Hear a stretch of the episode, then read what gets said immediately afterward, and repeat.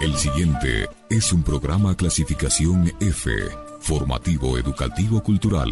Categoría A, apto para todo público.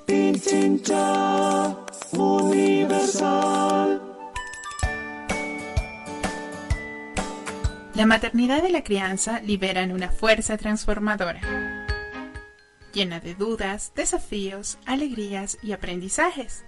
Este espacio fue creado para ti, para hablar de todo aquello que la cigüeña no te dijo.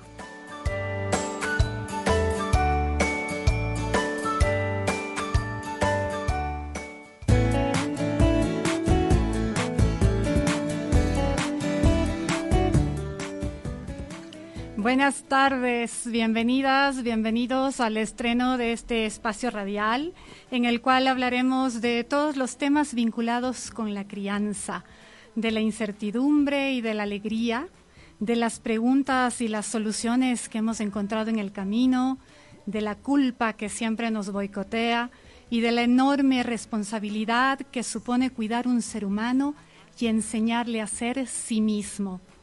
La maternidad nos transforma, nos demanda, nos cuestiona, nos pone irremediablemente frente a nosotras mismas, a todo aquello que no quisimos ver, a nuestra historia personal. La maternidad nos lleva a aprendizajes constantes. Transitar por ella requiere de paciencia y autocontención, pero también de compañía, de diálogo. Es tan importante saber que no estamos solas es vital que otras mujeres nos digan que también experimentaron sensaciones y sentimientos similares, la misma angustia, el mismo miedo. Que las otras, las que ya lo vivieron, nos den soporte y nos animen a confiar y a seguir. En este espacio hablaremos de todo aquello que no sabíamos que vendría con el hecho de ser madres y padres, de lo que la cigüeña no te dijo. No te, hablo, no, no te habló la cigüeña de bebés prematuros, de enfermedades complejas, de cuidados especiales, de derechos laborales, de lactancia, de posparto, de depresión, de partos múltiples, de divorcios y nuevos matrimonios, de viajes, de canciones, de recuperar la simpleza de la vida. Acá seremos tribu, Tomaremos los bellos destellos de nuestros hijos para armarnos en este rompecabezas a veces interminable. Soy Andrea Ávila y estaré contigo cada viernes por Radio Pichincha entre las 16 y las 17 horas.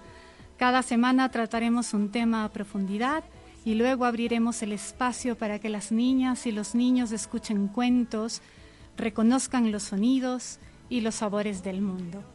Acá iniciamos el primer programa de La cigüeña no te dijo. No te preocupes por la bulla de casa, porque este programa está hecho para que lo escuches junto a tus hijos.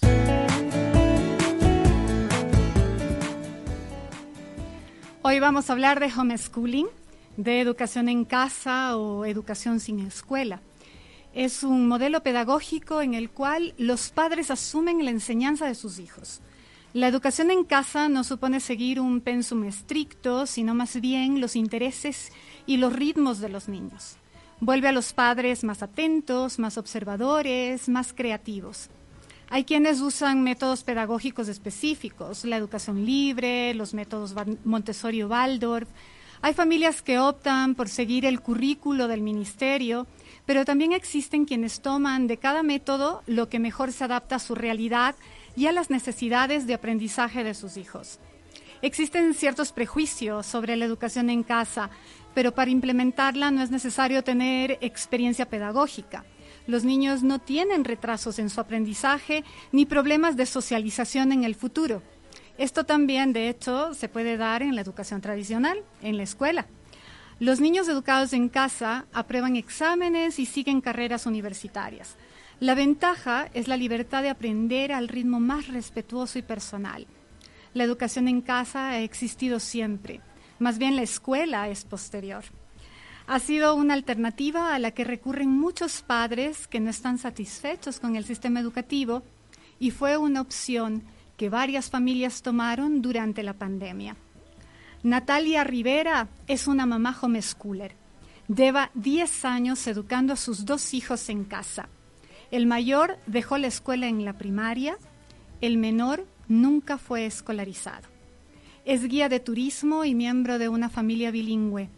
En la entrevista que les presento a continuación, Natalia nos habla de su experiencia.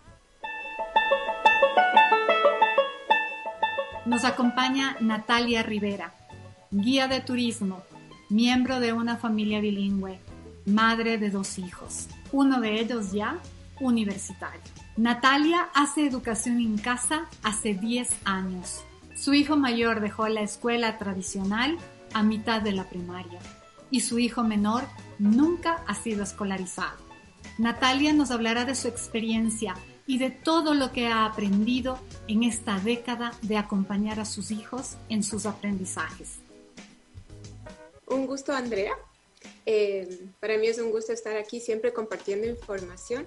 Soy una mamá de dos chicos, uno de casi 19 años, otro de casi 9. Eh, hacemos educación sin escuela desde el 2011. En la época en la que yo empecé, no conocía yo a ninguna familia en el Ecuador que hiciera homeschooling obviamente existían, pero yo no sabía dónde estaban ni quiénes eran. Entonces fue un camino interesante empezar como un poco de cero. Sin embargo, empezar súper motivada, con habiendo leído muchas cosas eh, y con muchas interrogantes, pero al mismo tiempo como súper convencida y segura de que ese era un camino que queríamos probar. Sí, mi área de estudio siempre fue el ecoturismo y luego también estuve estudiando educación. Entonces era una mezcla de esas dos cosas. Las interrogantes que empecé a tener fue cuando mi hijo, que iba a un colegio súper tradicional en Quito, cuando él tenía alrededor de unos 10 años, eh, las jornadas cada vez eran más largas y yo sentía que me iba desconectando poco a poco de lo que, de sus aprendizajes y de, de todo. Y yo estaba convencida que para, en esa época decíamos la secundaria, yo sabía que no quería, eh, en todo caso, ese colegio, pensando que era una cosa de ese colegio, digamos. Así que me puse a investigar, a ver, ¿qué puedo hacer? Buscamos otros colegios y me di cuenta que las pequeñitas cosas que me molestaban eran cosas mucho más profundas de un simple currículo o una simple forma de presentar la educación o una metodología. Eh, mi esposo en ese tiempo, como que no dice nada, me dijo, ¿y por qué no hacemos homeschooling? Había oído y conocido familias homeschoolers cuando yo era guía en, Galápagos sobre todo y trabajaba con familias y de vez en cuando me llegaban familias súper diferentes, eh, donde había niños y niñas que me preguntaban muchas cosas más, que tenían como una chispa adicional, que yo les veía tan conectados con ellos mismos y con lo que ellos querían, con sus necesidades, y me llamaba la atención y casi siempre eran niños y niñas que no iban a la escuela. Y cuando mi esposo me dijo esto, dije, probemos. Y yo no soy de las que tomo decisiones de la noche a la mañana para nada. Entonces me tomó como seis meses de leer muchísimas cosas. Aquí tengo el libro de, el libro de cómo aprenden los niños, que alguien que está empezando a hacer educación sin escuela, eh, realmente le, le recomiendo me di cuenta también que había muy poca información en español y además que no conocía otras familias y que era súper importante para mí tener una red de apoyo de, familias. Entonces me creé la página web de Con tus guaguas con la, el único objetivo de conocer a otras familias. Y sí, eh, poco tiempo después me empezaron a escribir. Yo también hago educación en casa. Y entre cuatro familias empezamos a, nuestro grupo de apoyo bien rústico al comienzo. Y es un grupo que tiene ya nueve años y, y que es nuestra segunda familia, nuestra familia extendida, digámoslo así. ¿Qué fue lo que te sostuvo emocionalmente también? En mi caso, intentaba siempre el contacto con la naturaleza, me ayudaba mucho a poner los, los pies sobre la tierra, diría yo, y me ayudaba un poco a regresar a lo básico. La otra cosa que me funcionaba mucho era simplificar la vida. Hay un tema muy grande también ahí que es el tema de control. ¿Cómo controlo? Yo quiero intentar que él haga esto. Quisiera que se comporte de esta manera. Y empezamos con un tema de expectativas siempre estamos pensando cómo quisiéramos que fueran nuestros hijos. Eso es un tema de control profundo, es un tema de poder de, una, de un ser sobre otro ser. Cuando vemos que los niños y niñas ya son nuestro rol como mamá sí es influenciar y, y, nosotros con nuestro ejemplo ser unos adultos apasionados, interesantes. Te quería pedir también qué recomendaciones tendrías tú para las personas que quieren iniciar educación en casa o que están iniciando educación en casa. Creo que la primera es solo hacerlo y te vas a equivocar. Lo interesante de esto es que a menos que sea alguna cosa excepcional, no hay catástrofes educativas. Esto es una cosa de un constante reinvención de nosotras mismas. Este proceso, ¿qué aprendiste de tus hijos, de cada uno? Mm, yo creo que mi hijo mayor, Julián, me ha ayudado a tener la confianza de saber que si uno acompaña a alguien de una manera respetuosa, ocurren cosas mágicas y maravillosas, la verdad. Del Joaquín sigo aprendiendo todos los días mil cosas diferentes. Joaquín me ayudó a certificarme en disciplina positiva. Eh, bueno, Natalia, te agradezco muchísimo. Gracias, eh, Andrea, y me encanta el enfoque de tu programa, así que te felicito muchísimo porque son temas que hay que hablar.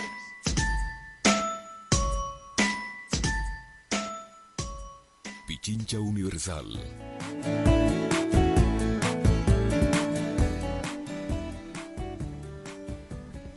Una de las grandes preocupaciones de las familias que quieren hacer educación en casa es la legalización y la obtención de los pases de año.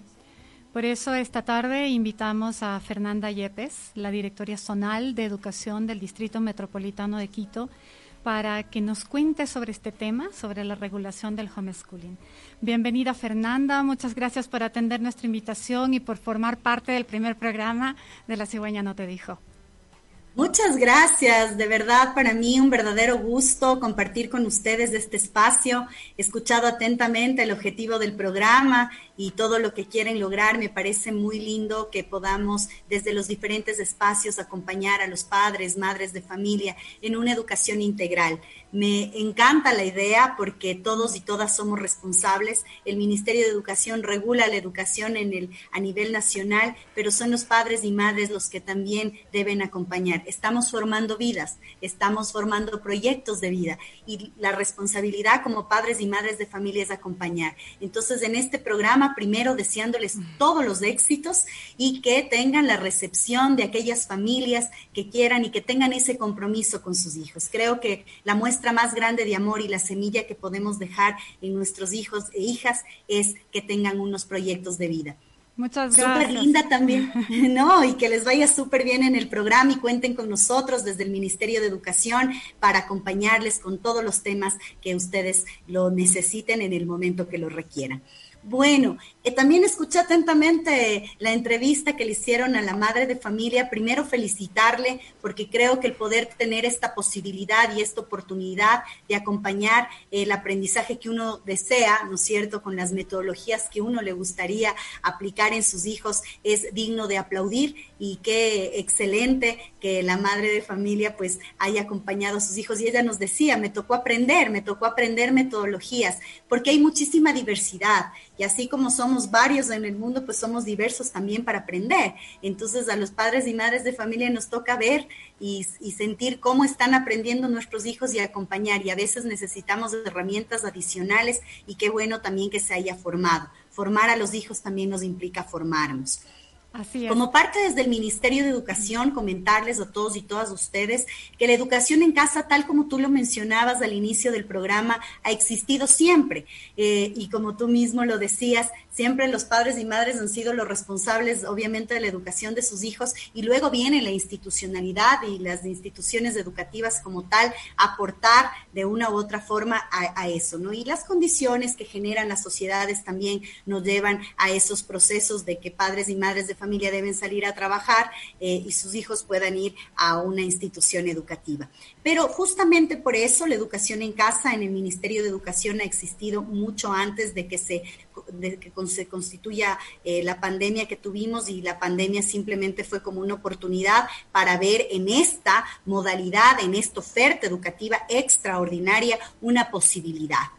Entonces, como les decía, la educación en casa es un servicio extraordinario que tiene el Ministerio de Educación para los niveles de educación general básica y bachillerato en el cual los padres y madres de familia o los representantes de los estudiantes asumen la responsabilidad de educar directamente a sus hijos o a su vez a través de docentes tutores de educación en casa. Esto es súper importante porque no muchas veces los padres y madres cuentan o con el tiempo o con todas las herramientas para transmitir a sus hijos, como tú decías, ya sea el currículo o sea otra metodología que tengan, pero ojo, siempre para un tema de eh, poder eh, tener este certificado, que es el que justamente tú preguntabas, requieren seguir como un modelo y un proceso educativo determinado por el Ministerio de Educación. ¿Cuáles son las regulaciones, Fernanda, del Ministerio para la educación en casa?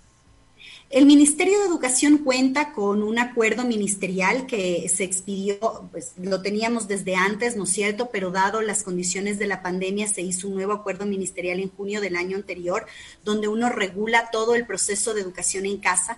Es el padre y madre de familia que debe acercarse, ¿sí? Al distrito educativo con una serie de documentos y también él debe demostrar que puede eh, compartir con su hijo este proceso. Nosotros como Ministerio de Educación le ponemos a un docente tutor que es el que dará como el seguimiento y el acompañamiento de este proceso educativo.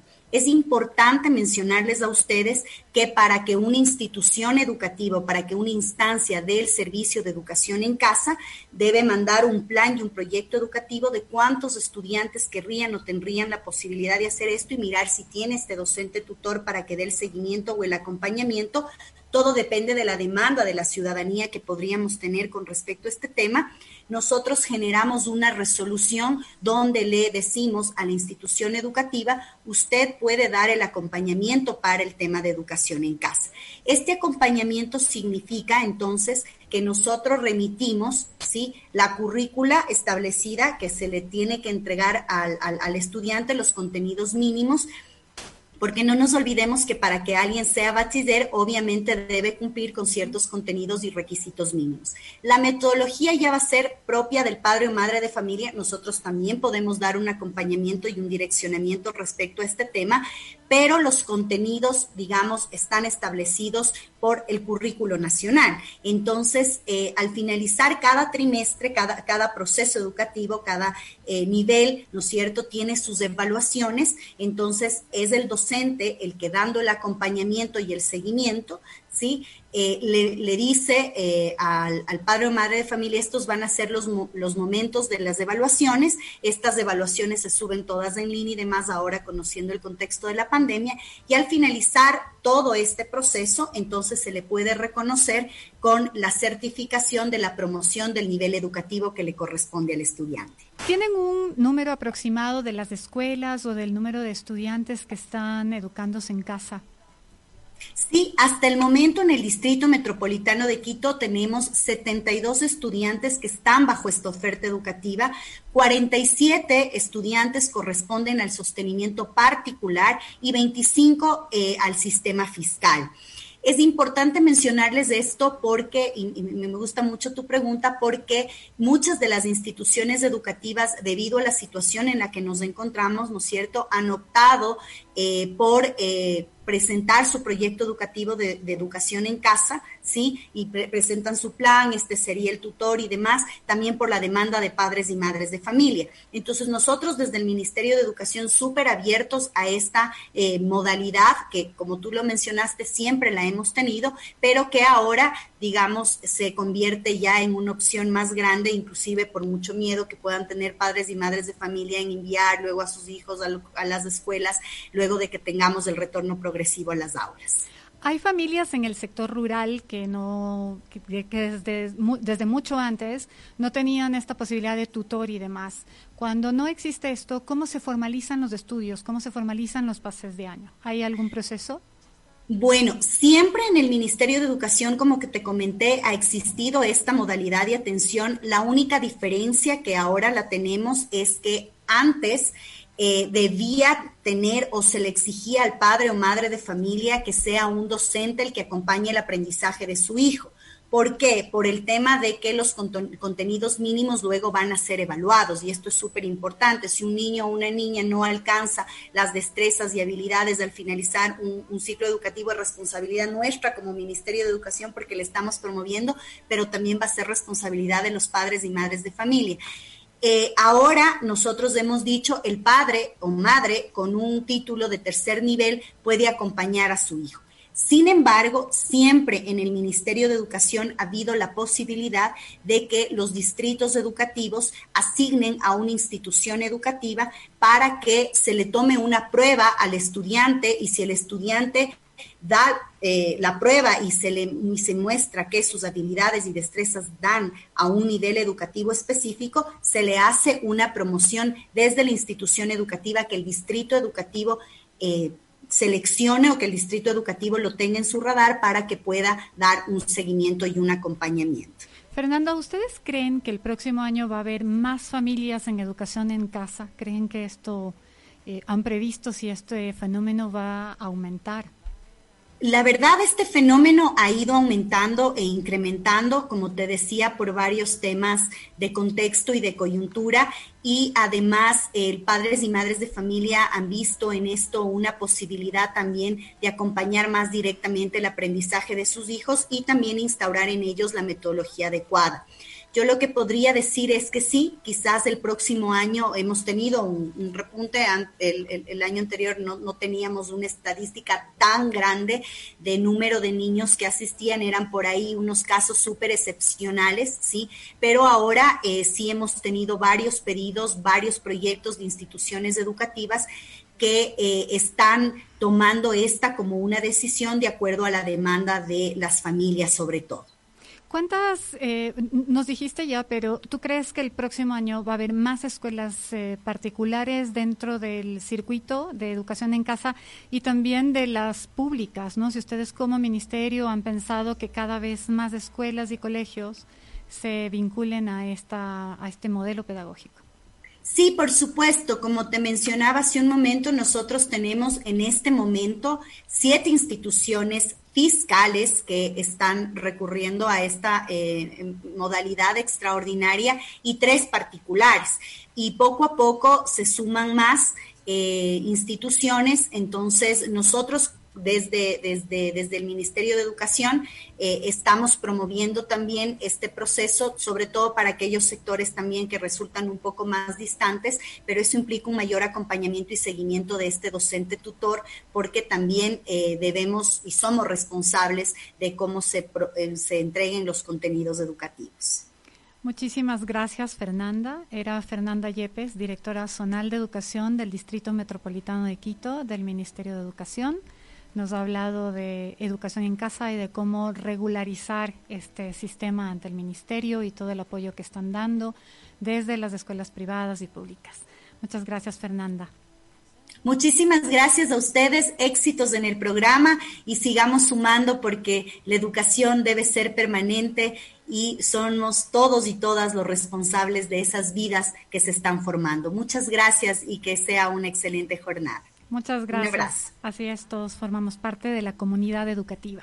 No solamente son los profesores y los rectores, los administrativos de los colegios, son también los padres y por supuesto son los niños y los adolescentes que están dentro del sistema. Muchas gracias nuevamente. Muchas gracias. Vamos a nuestra primera pausa y regresamos más con el programa La cigüeña no te dijo. Bellos destellos, candentes pedazos de sol. Cámara. Grabando. Sonido. Grabando. Acción. Llega en su segunda temporada a la cartelera de Radio Pichincho Universal, Entre Telones, un encuentro con los artistas del cine, el teatro y las artes escénicas. El telón se abre todos los viernes a las 7 de la noche. Entre telones, periodismo cultural desde los escenarios. Corte, queda. No se olviden, todos los viernes a las 7 de la noche por la Pichincha. Mi hijo mayor le dio COVID. Lo aislamos en la casa. Un cuarto solo para él. Solo yo entro cuando le llevo la comida. Pero eso sí, me protejo bien con mascarilla, un mandil sobre la ropa y me recojo el pelo. Cuando entro, él también se pone mascarilla. Siempre mantenemos una distancia de por lo menos dos metros. Si alguien de su familia se contagia de COVID, aíslelo en su casa. Tome medidas sencillas para protegerse y cuide a su familia. Yo te cuido a ti, tú me cuidas a mí. En los barrios de Quito vivir mensaje de la Agencia de Cooperación Internacional del Japón, CIESPAL, y esta emisora. Autorización número 1837. CNE, Elecciones Generales 2021. Atención, si vas a conducir o ya circulaste por la autopista General Rumiñahui o por la vía Intervalles, tienes dos opciones de pago del peaje, activar tu dispositivo TAC o acceder a la opción postpago. Para eso, debes seguir los siguientes pasos. 1. Regístrate y llena el formulario en la página www.pichincha.gov.es. 2. Adquiere el dispositivo o efectúa el postpago en las oficinas del peaje ubicadas en la vía Intervalles, en el edificio del gobierno de Pichincha, en los supermercados Aquí, Gran Aquí, Supermaxi, Megamaxi o en la red de parqueaderos Urban Park y en la red de servicios Facilito. Recuerda que ahora los peajes de la autopista General Rumiñahui y de la vía Intervalles están automatizados. Gobierno de Pichincha. Autorización número 0460. CNE, Elecciones Generales 2021. Este es un aporte a la ciudadanía. Pedro Moncayo, capital mundial de la rosa. Vive y se conecta todos los días con Pichincha Universal. 95.3 FM y 94.5 FM al noroccidente de Pichincha. Radio Pichincha Universal.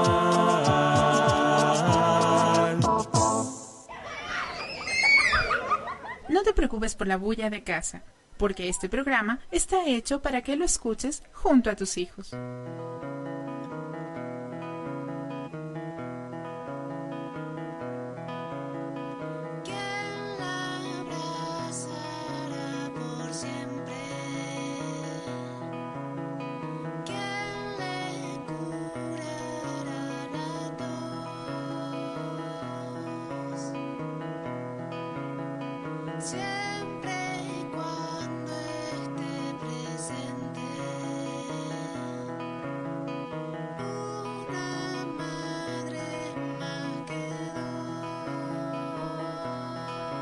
Dos.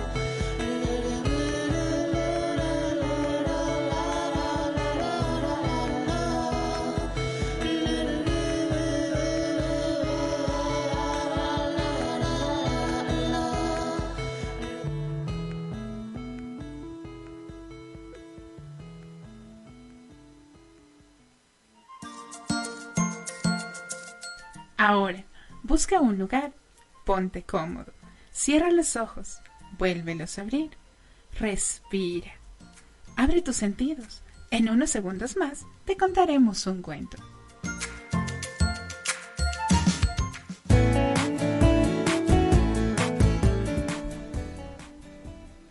Antes del cuento quería decirles que habíamos escuchado ¿Quién? de Juana Molina, cantautora y actriz argentina que explora en sus composiciones sonidos folclóricos y electrónicos. En esta versión de ¿Quién? Juana termina con una hermosa improvisación con todos sus instrumentos. Esta tarde el cuento nos lo va a leer una queridísima amiga y queridísimo ser humano, María Fernanda Restrepo. María Fernanda es cineasta y su vida ha estado desde tempranísima edad vinculada a la defensa de los derechos humanos, al respeto a la vida de las personas. Esta tarde María Fernanda les va a leer a los niños que nos acompañan el cuento Ya vienen. Está escrito por eh, Sylvie Niemann e ilustrado por la grandísima suiza Albertine, que este año ganó el premio Hans Christian Andersen a Mejor Ilustradora del Mundo. Escuchen muy bien el cuento y adivinen de quién está hablando la protagonista.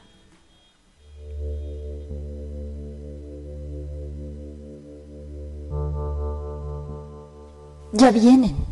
Un cuento de Sylvie Niemann. Ya está. Los escucho. Son ellos. Estoy segura de que son ellos. No los veo, pero los escucho. ¿Dónde están? ¿Cuántos son? ¿Cien? ¿Mil? Parece una manada de rinocerontes o una jauría de diplodocos.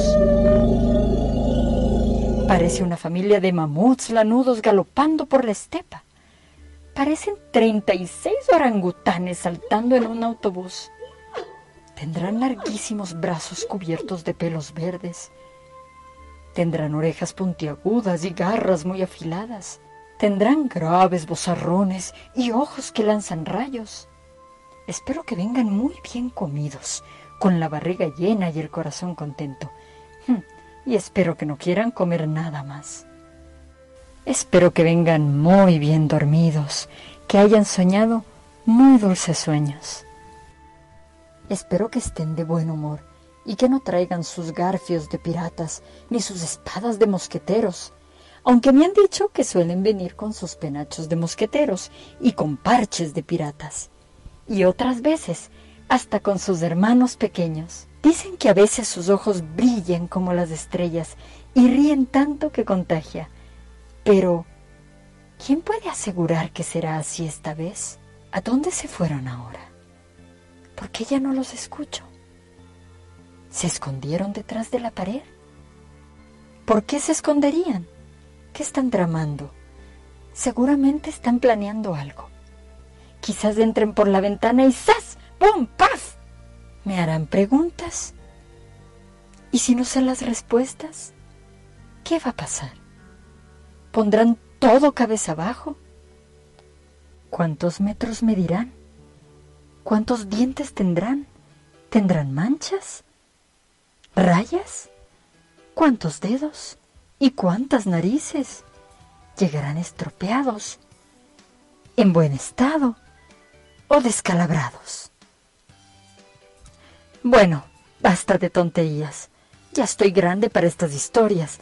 De tanto que contamos esos cuentos de lobos y monstruos y ogros y fantasmas y brujas y sapos, terminamos por creer que son ciertos, como si fueran reales, como si... ¿Y si me escondiera en el armario? ¿Y si me subiera a la lámpara allá arriba? ¿Y si... No hay más tiempo. Ya vienen. Ya llegaron. Los estoy viendo.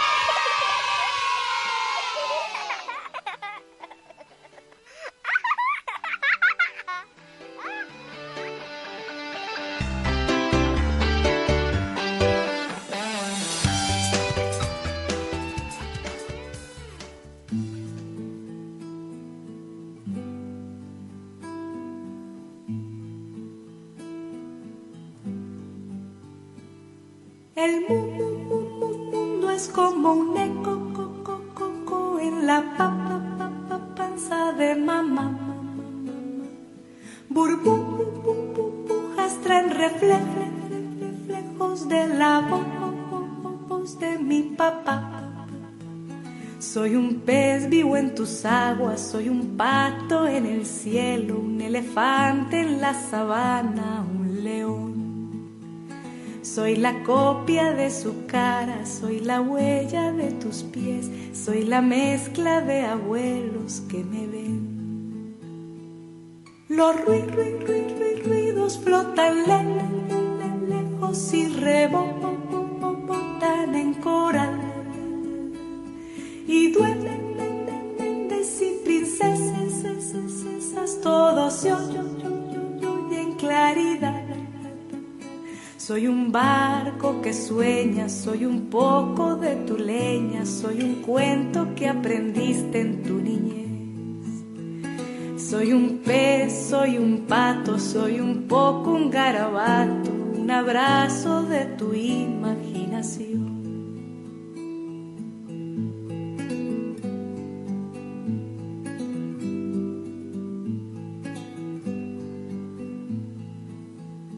Tengo de- de- de- de- dedos, tengo cara, tengo plu- plu- plu- plu- plumas y escamas. Veo lu- lu- lu- lu- luces y ventanas, un desierto Tengo tiempo, tengo un rato, tengo humo en el zapato, tengo que estirarme un poco y dormir. Soy dibujo en tu hoja canson, soy futuro en vaso puro, sin un nombre y voy a ser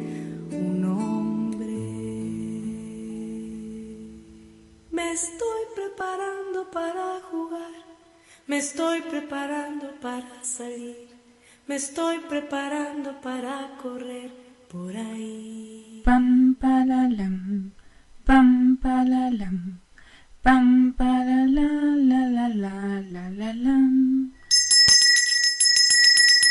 A comer, a jugar, a cocinar.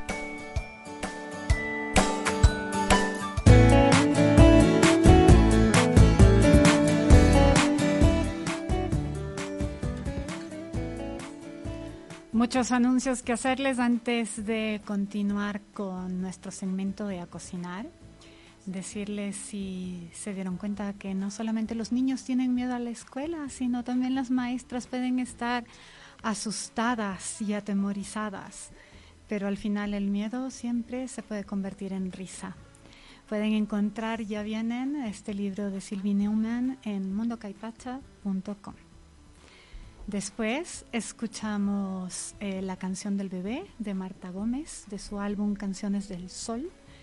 Marta Gómez es una cantautora colombiana que juega con los ritmos del Latin jazz y del folclore latinoamericano. Y ahora damos paso a este segmento que lo va a narrar siempre Lari, que tiene 13 años y que es una niña muy especial.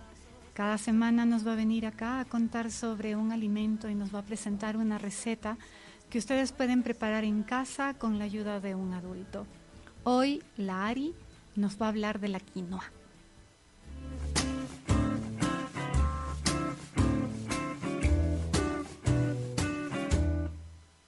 La quinoa es una planta andina, eso quiere decir que crece en los países que están en los Andes. Colombia, Ecuador, Perú, Bolivia, Chile, Argentina. Nos comemos sus semillas que son como pequeñas bolitas. Cuando se cocinan parecen una C. Con la quinoa se puede hacer muchas comidas, sopas, pan, ensaladas. Es un alimento muy nutritivo y muy sano. Hoy vamos a hacer una rica receta con quinoa.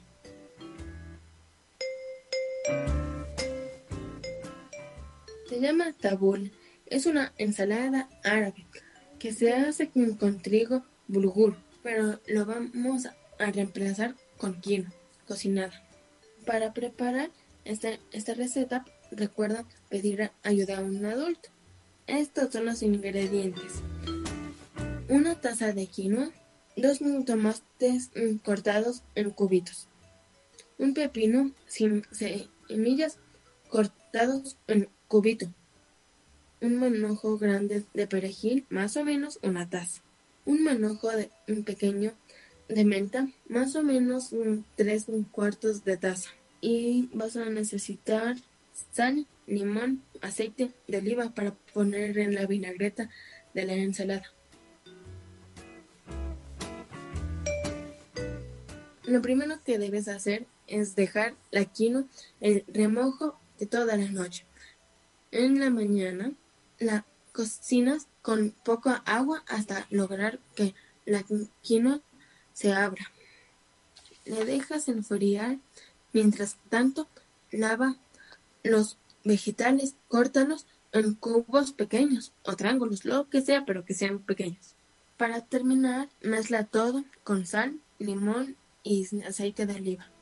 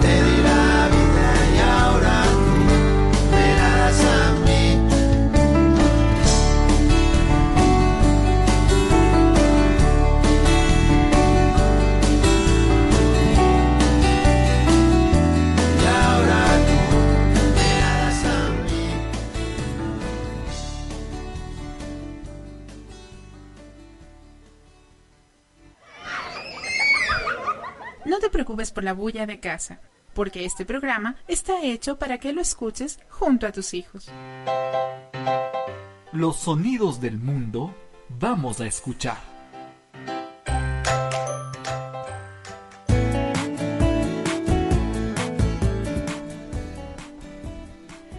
Antes de pasar a los sonidos, habíamos escuchado a Jarabe de Palo, un grupo de rock español liderado por el cantante, compositor y guitarrista Podonés, quien nos dejó el año pasado. Escuchábamos Niña Sara, una canción para su hija, su amor incondicional. Y ahora vamos a dar paso al mundo de los sonidos.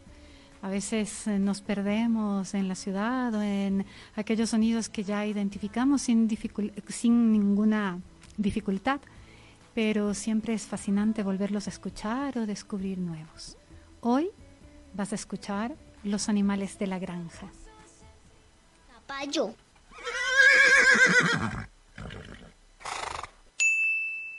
Vaca.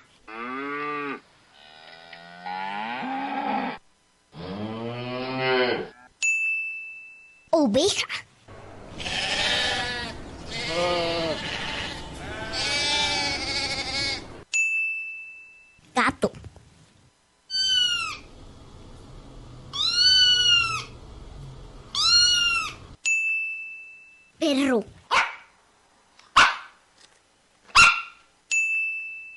Gallo.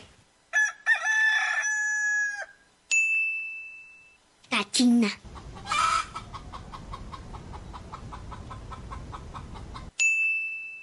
Pollitos. Pato.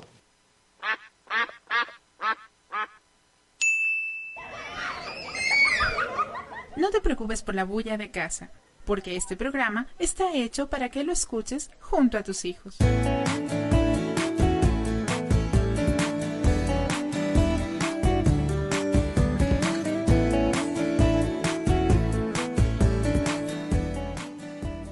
Pichincha Universal.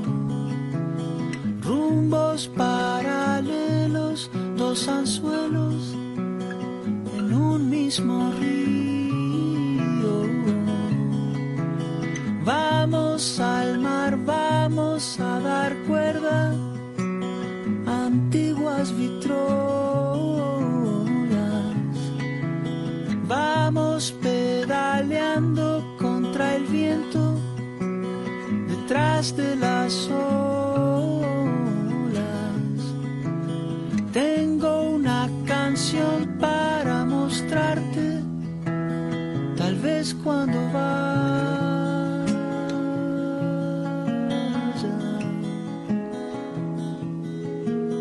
Tengo tu sonrisa en un rincón de mi salva Años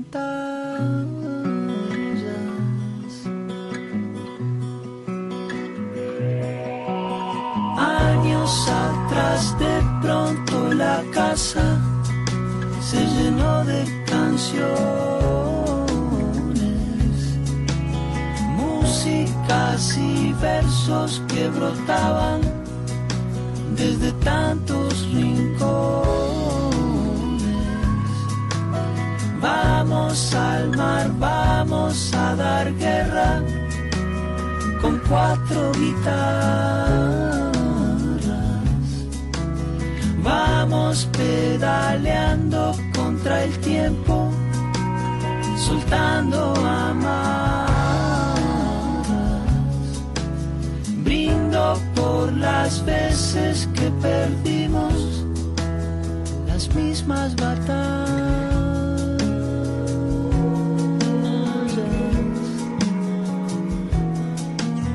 Tengo tu sonrisa en un rincón de mi.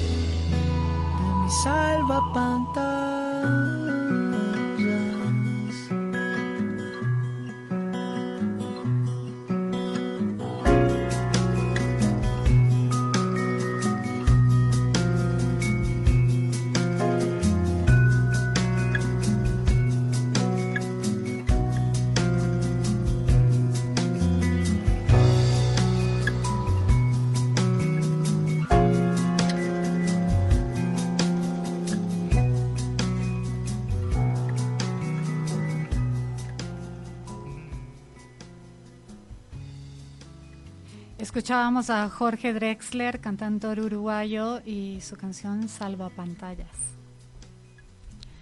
Llegamos al final del programa. Será hasta el próximo viernes. Los invito a seguirnos en redes sociales, a compartir sus dudas, sus sugerencias, sus opiniones. Muchas gracias por su compañía, muchas gracias a todos quienes han hecho posible que la cigüeña comience a volar. Gracias especialmente a Pichincha Universal por su apoyo, a su equipo técnico, en especial a Edwin Coral y a Ronnie Mayorga, que esta tarde nos acompañó en los controles. Hasta la próxima, soy Andrea Ávila y nos vemos el siguiente viernes.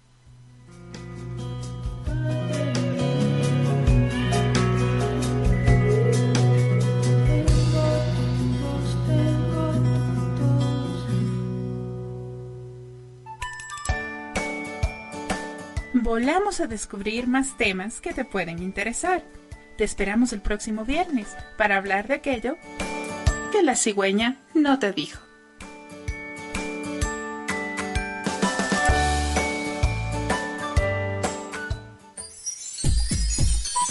Programa clasificación F. Formativo Educativo Cultural. Categoría A. Apto para todo público. Pichincha Universal.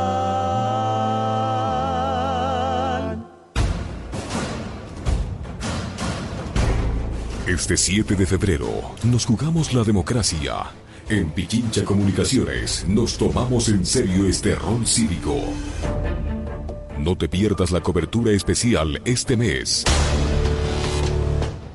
Conéctate este sábado 16 y domingo 17 de enero a las 19 horas a nuestra señal 95.3 FM y 94.5 FM en el noroccidente de Pichincha.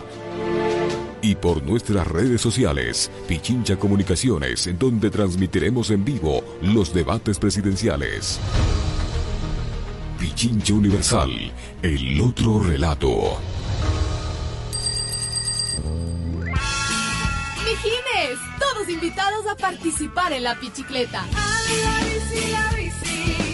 Este sábado 16 de enero en el Parque Central de la Parroquia La Merced.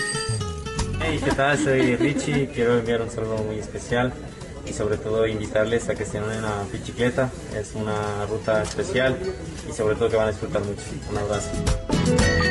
Con la firma de Richard Carapaz, sábado 16 de enero a partir de las 8 de la mañana. Disfrute también de la bailoterapia, feria de productos locales, entre otras actividades.